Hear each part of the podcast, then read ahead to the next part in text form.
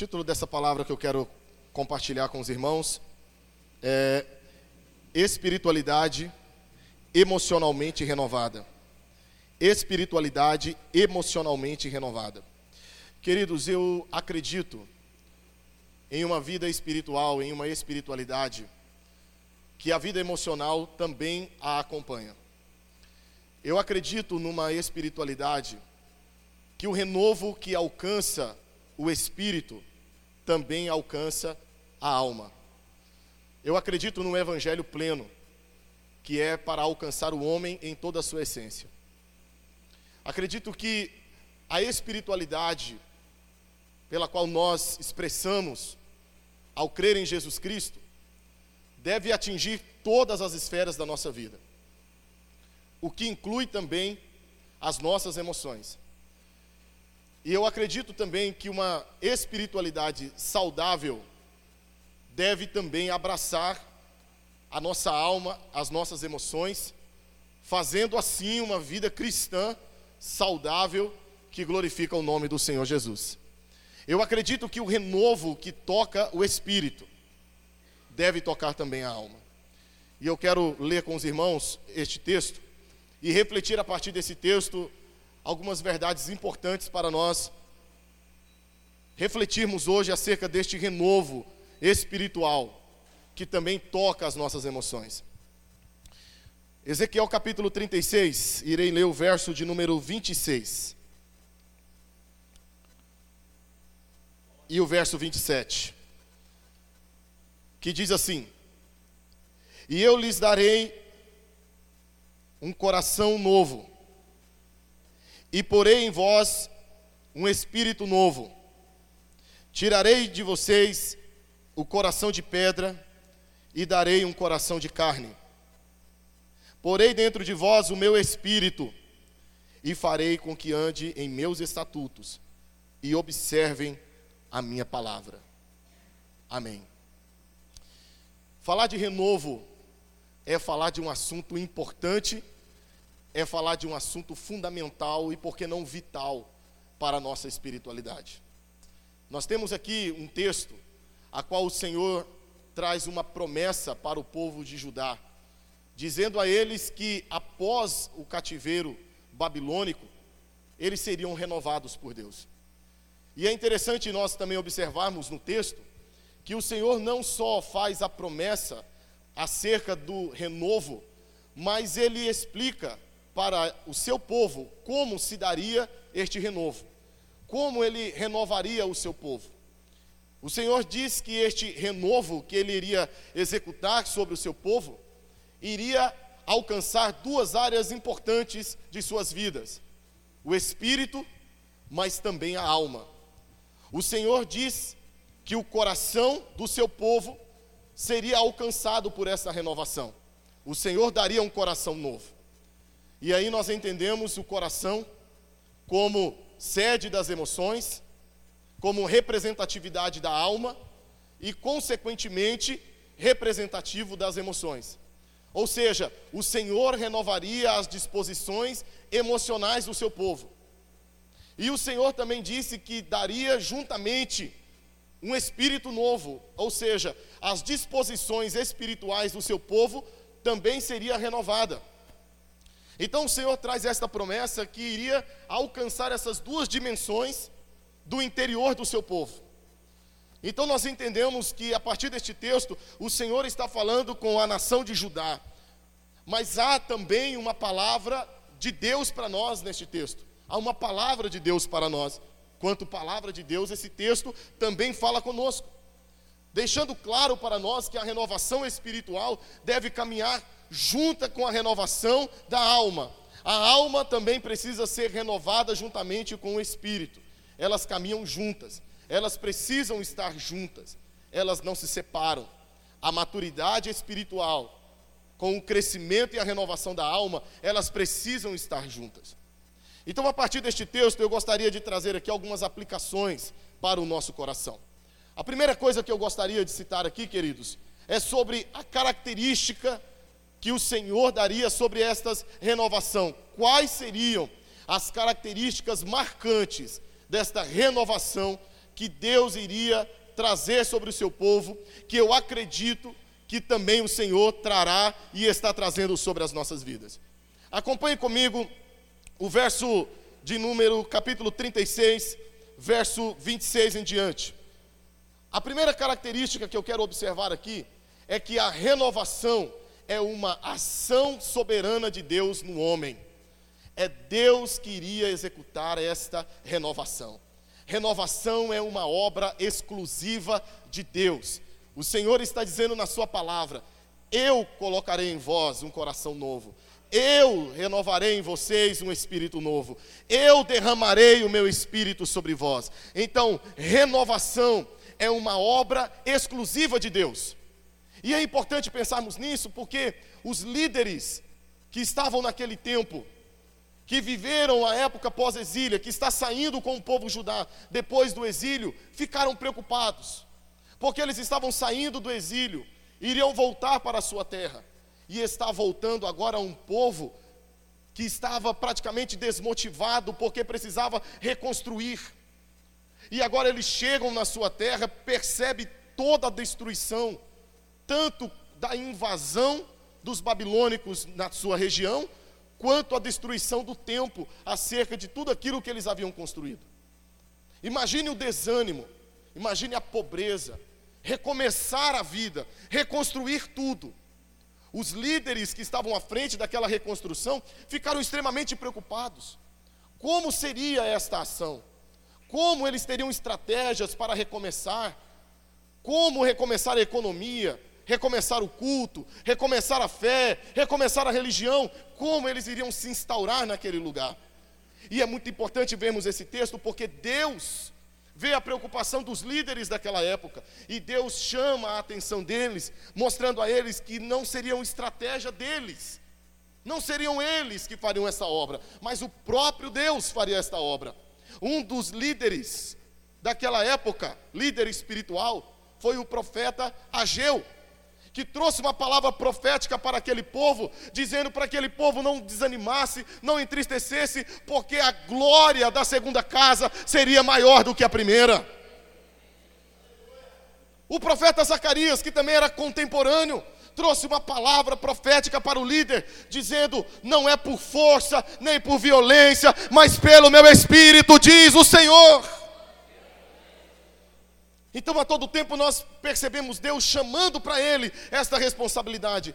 A renovação é uma obra exclusiva de Deus. O profeta Ezequiel, ele profetizou sobre isso. O capítulo 37, ele vê como se daria essa renovação, como seria esta restauração. O Espírito de Deus levantaria o seu povo, assim como o vale de ossos secos foram levantados pelo poder do Espírito de Deus. O Senhor executaria esta obra. A segunda característica é que a renovação é uma necessidade. E aqui cabe para nós, queridos, uma aplicação para o nosso coração. Renovação é uma necessidade, independente do tempo que você tem de igreja, independente dos ministérios que você execute na igreja, independente dos cargos, funções ou dons que você possa ter, renovação é uma necessidade, não é uma invenção da igreja não é uma inovação, não é um movimento, não é temporário, não é uma eventualidade, é uma necessidade. É uma necessidade para a vida cristã. Renovação é uma necessidade. Não pode ser algo temporário que acontece de vez em quando na nossa vida. O apóstolo Paulo escreveu aos Coríntios dizendo o seguinte: que o homem exterior ele pode se corromper, ele pode entristecer-se, ele pode se deixar levar pelo tempo, ele é corruptível, mas o homem interior se renova dia após dia. Renovação não é algo temporário que acontece na nossa vida, não é um mover que de vez em quando deve acontecer na nossa vida, é uma necessidade constante e diária. Não é uma eventualidade, é uma necessidade que precisa acontecer constantemente na nossa vida. Uma outra característica que nós encontramos na renovação é que ela é contemplativa. O Senhor está falando ao seu povo que ele daria um espírito novo, mas também daria um coração novo. Então nós entendemos que a renovação deve contemplar a nossa alma. O salmista Davi, no Salmo de número 103, ele reconhece isso. Ele reconhece que há uma renovação de Deus para a alma humana. Ele convida sua alma a louvar a Deus por todos os benefícios que ele já havia recebido. E no Salmo 103, verso 5, ele convida sua alma para celebrar a Deus pela renovação que o Senhor dá a ela. No Salmo 23, ele escreve falando sobre refrigério da alma, a alma refrigerada, a alma agitada que recebe a paz de Deus, a alma agitada que recebe de Deus a renovação, o toque do Espírito Santo, quando ele diz ao Senhor: refrigera minha alma. A renovação ela é contemplativa. Ela contempla a nossa alma, porque toda a ação de Deus no homem contempla o homem de forma integral. 1 Tessalonicenses 5, 23, o apóstolo Paulo escreveu à igreja de Tessalônica, dizendo aos irmãos que o Deus de paz vos santifique em tudo. E Paulo explica o que é o tudo. E aí ele começa a hierarquia pressupondo estar falando a cristãos nascidos de novo. Ele começa a explicar o tudo. É espírito, alma e corpo. Esse é o tudo. Então que o Deus de paz vos santifique em tudo, que a santificação, que a ação santificadora de Deus contemple o seu espírito, assim como sua alma, assim como o seu corpo. Então, a renovação ela é contemplativa. A ação de Deus contempla toda a essência do ser humano. E a quarta característica é que a renovação possui finalidades. Deus não nos renova por renovar. Deus tem sempre propósitos e objetivos. Perceba no texto. O Senhor disse: Eu vos darei um coração novo, darei um espírito novo, colocarei em vós o meu espírito. Para quê? Para que ande nos meus estatutos para que vocês conheçam a minha palavra. Então a renovação ela tem finalidade. Então com isso nós podemos entender uma outra questão: como nós podemos entender um cristão renovado pelo Espírito de Deus? Simples pela palavra, um cristão que passa e vive a renovação constante, diária e a tem como necessidade, a finalidade dessa renovação é levá-lo à obediência e à vivência da vontade de Deus na sua vida. Deus não te renova apenas para você falar em línguas na igreja. Deus te renova para que as suas línguas também sejam renovadas e a sua fala seja compreendida para o bem. Deus não te renova apenas para você profetizar na igreja. Deus te renova para que a sua palavra profética esteja sobre a sua casa, esteja sobre o seu trabalho, esteja sobre a sua cidade. Deus te renova com finalidade para que a glória do seu nome seja vista em sua vida. Deus nos renova com propósito. Deus não nos renova para um objetivo sem finalidade nenhuma. Deus nos renova com finalidades, com objetivos texto mesmo diz isso. Nos mostrando que a maior marca da renovação na vida de um cristão é ver ele desejando fazer a vontade de Deus, viver a palavra de Deus, amar as Escrituras. Queridos, é incompreensível um cristão que se diz viver renovação espiritual e não amar as Escrituras. As Escrituras, viver os estatutos, é a finalidade da renovação espiritual. Em segundo lugar, por que Deus renova as nossas emoções? Quando Ele renova o nosso espírito. Por que Deus renova a nossa alma? Quando Ele também renova o nosso espírito. Perceba que no texto há uma conjunção mostrando que acompanha o coração, está acompanhando o espírito. Darei um coração novo e um espírito novo. Então eu quero dar aqui duas razões pelas quais o Senhor renova a nossa alma, quando Ele também renova o nosso espírito. A primeira razão que eu quero dar a você é que há uma influência, há um impacto no nosso espírito ou na nossa vida espiritual que as nossas emoções exercem sobre ela. Há uma influência das nossas emoções sobre a espiritualidade. Então a, a alma precisa ser renovada. As emoções precisam ser renovadas. Por quê? Porque elas exercem influência sobre a nossa espiritualidade e assim vice-versa. Provérbios capítulo 4, verso 23, nós somos convidados a guardar o nosso coração. As nossas emoções precisam ser guardadas, porque dela procede fontes de vida. As emoções, elas influenciam na espiritualidade e a espiritualidade também influencia nas emoções. Posso dar um exemplo simples a você? A vida conjugal, ela precisa também expressar espiritualidade. O apóstolo Pedro, que era o apóstolo casado, ele vai falar sobre isso. Quando ele convida os maridos, dizendo aos maridos: deem preferência às mulheres, como se elas fossem o vaso mais frágil. Não que elas são, mas como se fosse. Tratem elas com amor, trate elas com carinho, trate com dedicação, com afeto. Como se ela fosse um vaso frágil, sabe? Como você estivesse cuidando de um vaso frágil. Então, cuide assim da sua esposa, ame ela, dê a ela preferência. E aqui Pedro está falando de toda vivência conjugal. E aí Pedro está dando aqui agora motivos para os cristãos maridos cuidarem de suas esposas. Por quê? Porque elas são co-herdeiras com vocês. Elas também vão herdar a mesma herança que vocês na eternidade. E a outra razão é que se vocês não fizerem isso, as vossas orações serão impedidas. Então o apóstolo Pedro coloca espiritualidade na mesma dimensão das emoções. O casamento precisa ser cuidado, assim como a vida espiritual também é zelada. E então nós entendemos aqui o ensino prático de que a vida emocional, ela influencia na espiritualidade. E um dos poucos lugares na Bíblia que você vai ver falar sobre orações impedidas é aqui. Quando Pedro escreve colocando a vida conjugal, a vida emocional do casal e a espiritualidade no mesmo lugar, no mesmo contexto.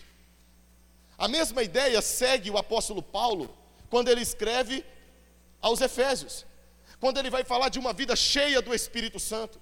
Quando ele fala para a igreja: Não vos embriagueis com vinho, aonde há contenda, mas enchei-vos do Espírito Santo.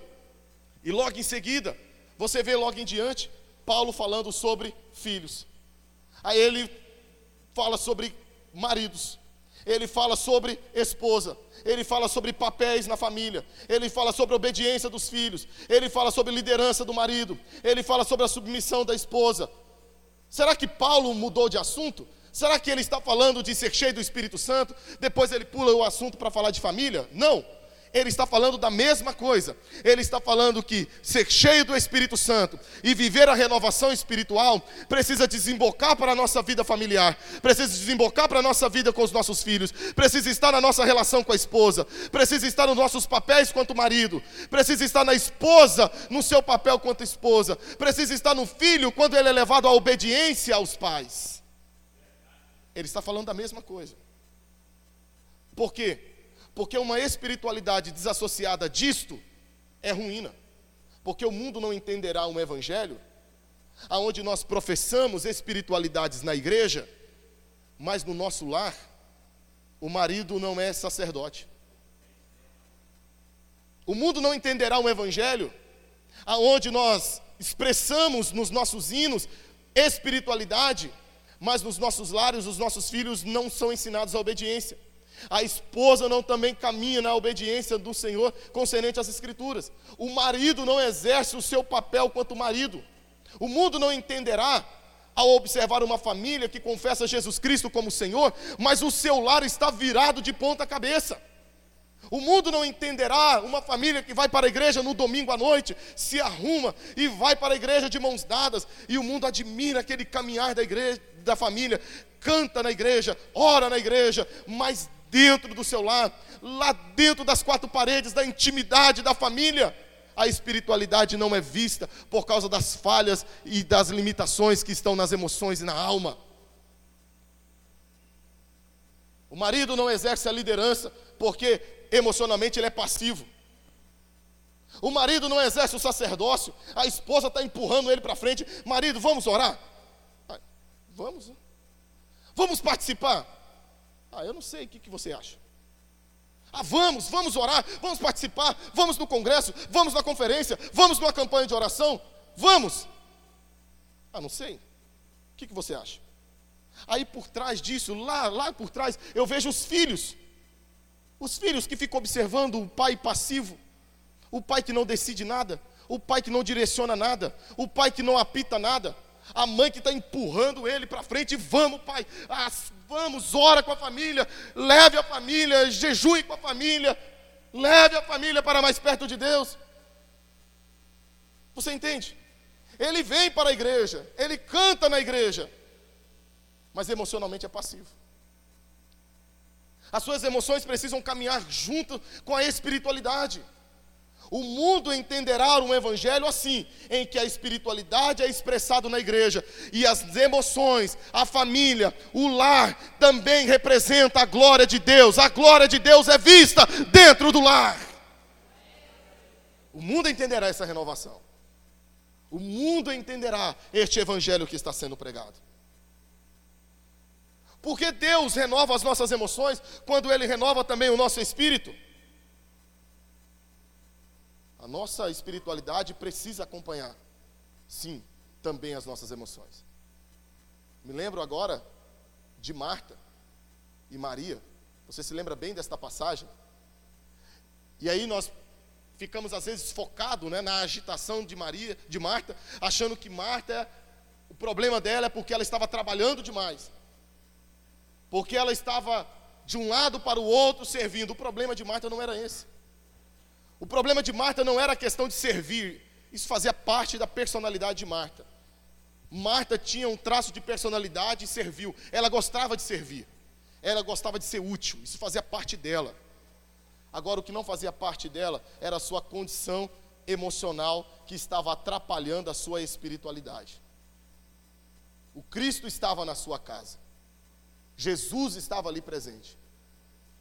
Mas a sua condição emocional estava atrapalhando ela viver, experimentar de forma profunda o que Maria estava experimentando.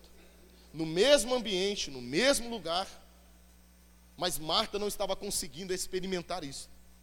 O Senhor olha para o interior de Marta e encontra que o seu problema está porque ela está ansiosa, agitada e preocupada. Não é porque ela está servindo, é porque ela está extremamente ansiosa, extremamente agitada, extremamente pré-ocupada. E enquanto ela está deste jeito, o Cristo está presente na sua casa e ela não consegue absorver esta experiência de viver um relacionamento como Maria estava vivendo.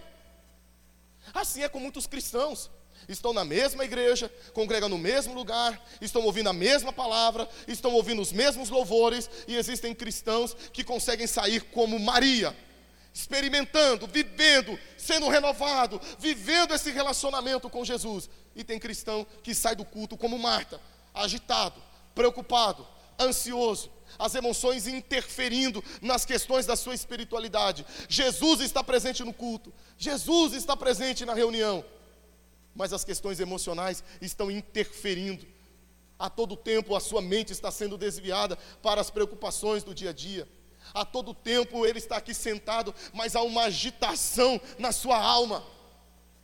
Ele está aqui, mas a sua mente está em outro lugar, extremamente ansioso. Jesus explicou que a ansiedade ocorre quando a fé falha. Ansiedade, explicada por Jesus, é uma falha da fé. E aí você percebe que Marta está extremamente ansiosa, a sua fé está falhando, ela está inquieta, uma mente inquieta, uma mente preocupada. Querido, Deus quer visitar as nossas emoções, Deus quer visitar o seu coração hoje, tirar do seu coração toda a ansiedade, liberar esta, esse bloqueio emocional que não te permite perceber que Jesus está aqui neste lugar. A ansiedade, a preocupação cai por terra para que você contemple a presença do Cristo aqui esta noite. Porque quando você olha para João capítulo 12, Olha quem está lá: Jesus, Lázaro, a quem o Senhor havia ressuscitado, Maria buscando o melhor perfume, e o texto vai dizer assim: ó, e Marta servia. Ponto.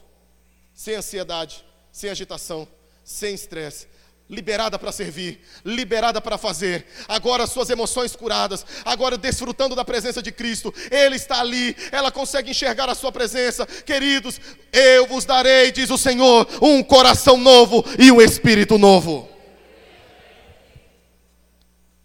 Porque o Senhor renova nossas emoções, quando Ele também renova o nosso espírito.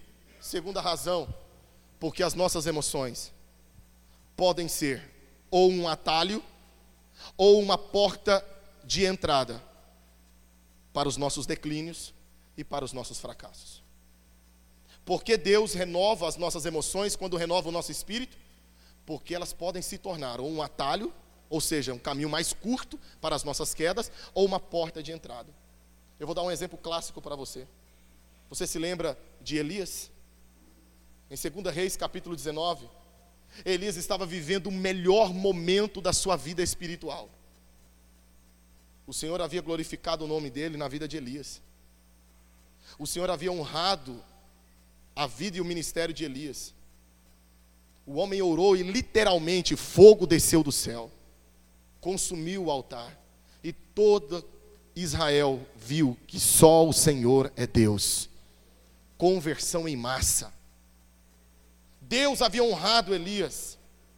Um homem que estava agora vivendo um momento muito especial do seu ministério, da sua vida. Agora o que acontece? Vem o contra-ataque. Guarde isso no seu coração, querido. O inimigo sempre vem com um contra-ataque. Vem o contra-ataque. E aí, como o nosso inimigo fica ao derredor, ele estava ao derredor de Elias, procurando um momento procurando uma porta, procurando um tendão de Aquiles, procurando aonde ele poderia contra-atacar este homem de Deus. Afinal, ele é homem. Onde ele poderia contra-atacar este homem? E qual foi a porta? As emoções. Bastou um mensageiro de Jezabel levar um bilhetinho, um bilhetinho de Jezabel para ele. Eu tenho um bilhete para você. Jezabel me manda te dizer que ela vai te matar. E vai ser em pouco tempo, ela vai matar você. Meus irmãos, aquela palavra entrou como uma flecha nas emoções de Elias. E dali você consegue perceber o declínio que Elias começou a viver. Acompanhe comigo. Você percebe que Elias ele foi intimidado depois da intimidação, depois de toda aquela pressão que Elias sofre verbalmente, ele é tomado por um nível de estresse, preocupação, medo. O que é medo? Medo é a emoção que nós sentimos diante da percepção de um perigo real. Então, quando Jezabel falou para Elias: Eu vou te matar, a interpretação que Elias teve foi: É verdade, ela vai me matar mesmo. E aí Elias esqueceu, esqueceu-se do Deus que mandou fogo do céu, esqueceu-se do Deus que estava na vida dele, que havia sustentado ele, que havia mantido ele até aquele momento. É como se uma amnésia temporária viesse sobre Elias, ele esqueceu. Medo é uma percepção de um acontecimento real. Jezabel vai me matar, é verdadeiramente, isso vai acontecer. Depois do medo, Elias tem uma outra atitude. Ele não quer companhias. Ele quer ficar sozinho. O texto diz que ele se separa do seu moço, o jovem que o acompanhava. Ele deixa ele em um determinado lugar e segue a sua caminhada sozinho. Isolamento. Elias preferiu se isolar.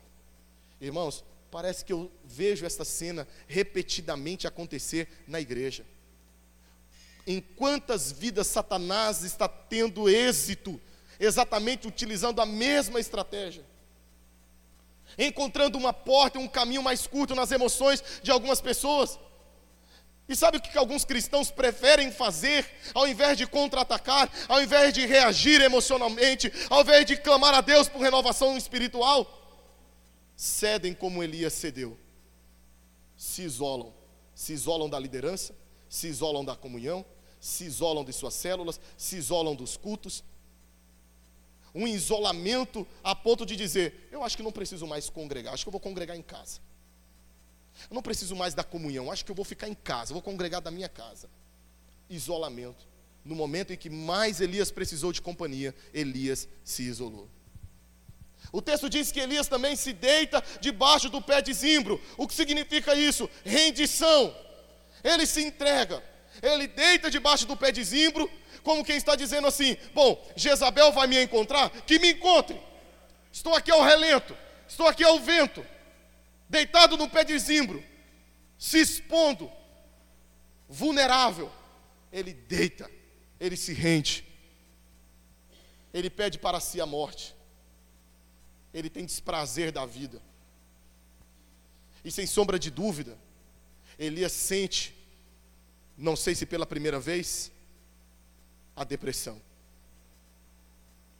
E aí, meus irmãos, nós começamos a entender que é possível, porque Elias, a questão dele aqui não era falta de oração, não era falta de Deus. Você vai dizer para Elias o que? Elias, está te faltando Deus na vida. Que é isso, Elias? Você está em depressão? Está te faltando Deus? Está te faltando oração? Ou Elias, está te faltando jejum? Elias está vivendo nesse estado emocional, em declínio, mas não é porque lhe faltava oração, não é porque te faltava jejum, não é falta de Deus. Depressão não é falta de Deus, irmão. Depressão não é falta de oração, depressão não é falta de jejum. Quantos cristãos na igreja estão sendo derrotados pela depressão, porque ainda carregam a ideia que depressão é falta de Deus. Não se expõem para serem ajudados, Afinal, eu não quero que as pessoas pensem que eu tenho falta de Deus. Eu não quero que as pessoas pensem que eu não estou orando. Então tentam lutar com as suas próprias forças contra a depressão. E qual é o resultado? Uma espiritualidade na igreja, derrota na casa. Espiritualidade na igreja, porque aqui dentro da igreja cantam, dão paz ao Senhor, abraçam os irmãos, mas chegam em casa, precisam confrontar a realidade da depressão. Precisam abrir as gavetas e puxar os remédios de depressão. Uma espiritualidade demonstrada, emoções derrotadas. Elias continua a decair num sentimento de autopiedade, desprazer da vida. Um homem que havia orado para fogo cair do céu. E aonde Satanás estava o vencendo? Qual era a porta de entrada? Qual foi o caminho mais curto? As suas emoções. Existem dois extremos, queridos, que eu acredito que nós cristãos precisamos tomar muito cuidado. Ou viver uma renovação extremamente almática, baseada nas emoções, que são temporárias e que passam e que vai embora renovações que são sustentadas por fogos que vão embora, que passam. Viver de forma almática. E o segundo extremo, viver como se não tivesse alma. Elias enfrentou esta realidade. Por que, que Deus precisa renovar as nossas emoções? Porque elas podem se tornar um caminho curto para as nossas derrotas. E nós temos inúmeros exemplos de homens na Bíblia que foram derrotados pelas portas de entradas pelas suas emoções. Você se lembra de Caim? Você se lembra de Saul? Você se lembra de Eli, o sacerdote? Que falhou na educação dos seus filhos emocionalmente, não teve capacidade de educar os seus filhos, de ser firme, agir com passividade, produziram não só a derrota dos seus filhos, mas a da nação de Israel. Você se lembra de Asaf? Que no Salmo 73, ele confessa que quase desviou-se do Senhor, mergulhado na inveja dos ímpios. Ele diz que mergulhou em pensamentos que foram como areia movediça, que foram tomando a sua vida, tomando o seu interior. E ele confessa no Salmo 73, verso 17, que ele só conseguiu sair desse lamaçal emocional quando ele entrou no santuário de Deus, porque ali ele foi renovado, ali ele foi transformado. Quando ele entrou no santuário de Deus, ele foi renovado por Deus e a sua mente foi transformada. A sua visão mudou, o seu entendimento mudou. E depois do verso 17 do Salmo 73, tem que vir um primeiro verso, quando ele diz: certamente Deus é bom para com seu povo, Deus é bom para com Israel, porque a mente de Asaf havia mudado, porque Deus havia renovado o seu espírito, mas Deus também havia renovado as suas emoções. Você se lembra de Davi? Em 2 Samuel capítulo 11, os reis teriam que sair para a guerra. E o que Davi optou? Ele optou pelo comodismo emocional. Os reis foram para a guerra. E Davi fica em Jerusalém, na sua suposta habitação da paz. Era tempos de guerra. Ele estava completamente desalinhado nas suas emoções. O povo estava indo para a guerra. E emocionalmente Davi estava acomodado. O povo estava indo guerrear. Mas Davi estava acomodado. Queridos, será que existem pessoas que estão vivendo nesse mesmo desalinhamento? Está sendo pregado, é tempo de guerra, é tempo de nós ganharmos vidas, é tempo de evangelizarmos, é tempo de avançarmos. As portas do inferno não prevalecerão contra a igreja. E cristãos optando pelo comodismo. É tempo de guerra, é tempo de nós avançarmos. E cristãos emocionalmente desalinhados com a espiritualidade que está sendo pregada. Querido, esta noite o Espírito Santo de Deus quer alinhar as suas emoções com a espiritualidade. Porque quando tocar a trombeta da guerra, emocionalmente você vai levantar. Eu estou emocionalmente pronto, eu estou emocionalmente acordado, eu estou ativo, pronto para a batalha, levantando a bandeira para a guerra. É isto, querido, é tempo de guerra. Então é tempo tempo de guerrear em nome de Jesus. Alinhe as suas emoções com a sua espiritualidade. Esse foi o problema dos discípulos no caminho de Emaús. Emoções desalinhadas com a espiritualidade. Homens que falharam, porque as emoções se tornaram portas de entrada. Mas há um homem modelo que nos faz ensinar algo importantíssimo para a nossa vida. O seu nome é Jesus que estando ele no Getsemane, em Mateus 26 ele confessa dizendo: Eu estou angustiado até a morte, eu estou mergulhado na angústia. Lucas capítulo 22, no, a partir do verso 43, você vai ver uma bênção que Jesus recebe quando ele está no Getsemane. Lucas registra dizendo que um anjo desceu do céu e confortou Jesus. Resultado, verso 44. Estando Jesus em agonia, orou mais intensamente. Queridos, o Espírito Santo de Deus não só renovará as suas disposições espirituais, mas a sua disposição emocional. Você não só estará no culto, você estará num culto alegre. Você não só virá à igreja, você será a igreja. Você terá entusiasmo na igreja, você terá alegria de estar na igreja, você terá ânimo de estar na igreja. Você sentirá a presença de Deus nas suas emoções. No Espírito Santo não te chamou para prestar um culto mecânico. Levante a mão, irmão. Baixa a mão mão, irmão. Olhe para o lado, irmão. Não, querido. Precisa ter calor, precisa ter vida, precisa ter fervor. E é por isso que ele toca nas suas emoções. Para que quando o Espírito Santo chegar, você sentir no seu corpo um arrepio, você poder chorar, você poder se alegrar. Deus renova as suas emoções essa noite, querido. Deus também renova as tuas disposições emocionais. E eu concluo aqui esta noite, querido com a seguinte pergunta: Por que nós? Por que nós precisamos de renovo? Por que nós precisamos de renovação espiritual? Por que nós precisamos que Deus também renove as nossas emoções? Nós precisamos de renovo, eu preciso de renovo, porque é possível o amor se esfriar. Nós precisamos de renovo, porque é possível dons de Deus se esfriar em nós. Paulo olhou a Timóteo, escrevendo a ele, disse a ele: Timóteo, reavive, desperte o dom de Deus que há em você. Porque nós precisamos de renovo.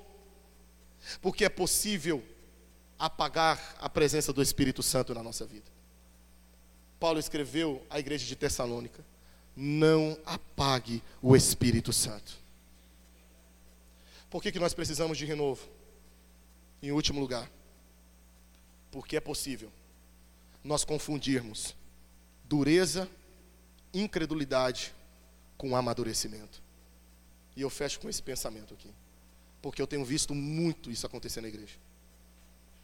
Eu não preciso mais ser aconselhado. Eu não preciso mais ser discipulado.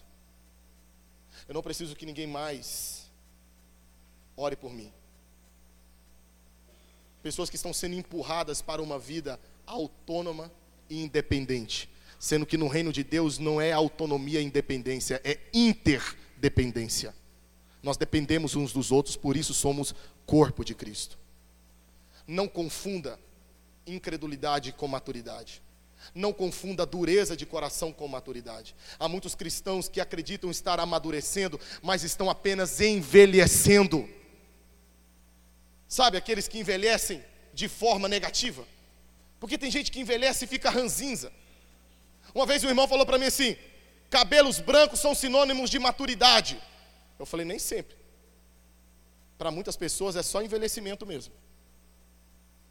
E tem cristãos que está somente envelhecendo. O tempo passa, ele não amadurece, ele fica ranzinza. O som está alto. Essa bateria, não estou gostando da cor da igreja. O culto, a pregação, o louvor, o irmão reclama de tudo. Você não está percebendo, irmão, que você está ficando ranzinza. Você só está envelhecendo. Não confunda envelhecimento com maturidade. O seu coração está endurecendo. Não, eu não acredito mais nisso. Não, o Espírito Santo não age assim.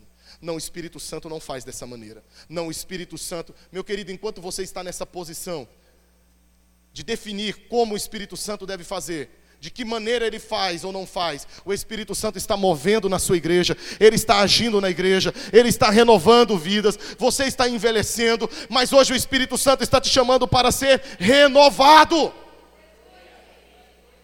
Renovado. Eu quero concluir dizendo algo importante para você. Existem pessoas que estão apenas endurecendo o coração ao passar do tempo. Eu gostaria que você imaginasse comigo algo aqui, querido. Imagine que Deus selecionasse da sua vida dez melhores momentos. Dez. O top 10 da sua vida. Sabe quando você vai assistir lá o Globo Esporte ou quando você vai assistir qualquer canal de esporte e tem lá os melhores momentos? Imagine Deus fazendo os melhores momentos da sua vida.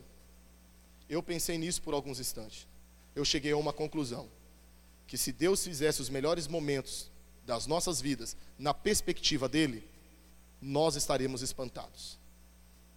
Imagine que Deus passasse aqui nesse telão agora, os dez melhores momentos da sua vida. E Deus começasse. E você assistindo. Já viu quando você está assistindo os melhores momentos? Os homens vão entender melhor isso aqui. Melhores momentos do jogo. Aí de repente vem um jogador com a bola, ele está quase chegando no gol, de repente o cara dá um chute, passa longe do gol. Aí você olha e fala assim, mas que melhor momento foi esse? Sabe esse sentimento? É o mesmo sentimento que você teria Deus mostrando para você aqui os melhores momentos da sua vida.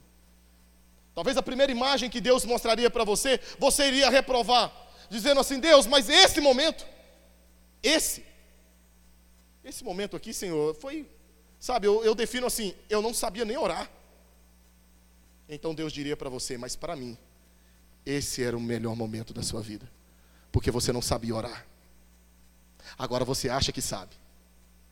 Agora você pega a Bíblia, abre a Bíblia, prega para mim, cita a Bíblia para mim, como se eu não estivesse lá, como se não fosse eu que estivesse inspirado as Escrituras. Imagina esse diálogo entre você e Deus agora. Senhor, eu não sabia orar nesse tempo, então, era nesse tempo que você orava. Porque agora você sabe orar, agora você determina. Você acha que pode me pôr na parede, você acha que as suas correntes de orações vão me fazer reflexionar as suas vontades? Você acha que você é o Deus, porque é você que determina, é você que impõe, é você que é soberano. Eu gostava mais quando você não sabia orar quando as frases não eram prontas, quando elas não eram repetitivas, quando você não estava ali maçando o tempo, achando que é no muito falar que você seria ouvido. Houve até momentos nesse tempo aqui que você não tinha nem palavras, mas existe algo que você não pode ver nessa cena. Você não pode ver o coração quebrantado e contrito, porque esse eu não desprezo. Deus te mostraria outra cena. Senhor, mas esse aqui eu não sabia nem cantar, todo desafinado Deus olharia para você e dizia: é verdade, só eu para te aguentar mesmo. Você cantava todo desafinado, todo errado. Mas certo é uma coisa: hoje você só canta. Naquele tempo você me adorava.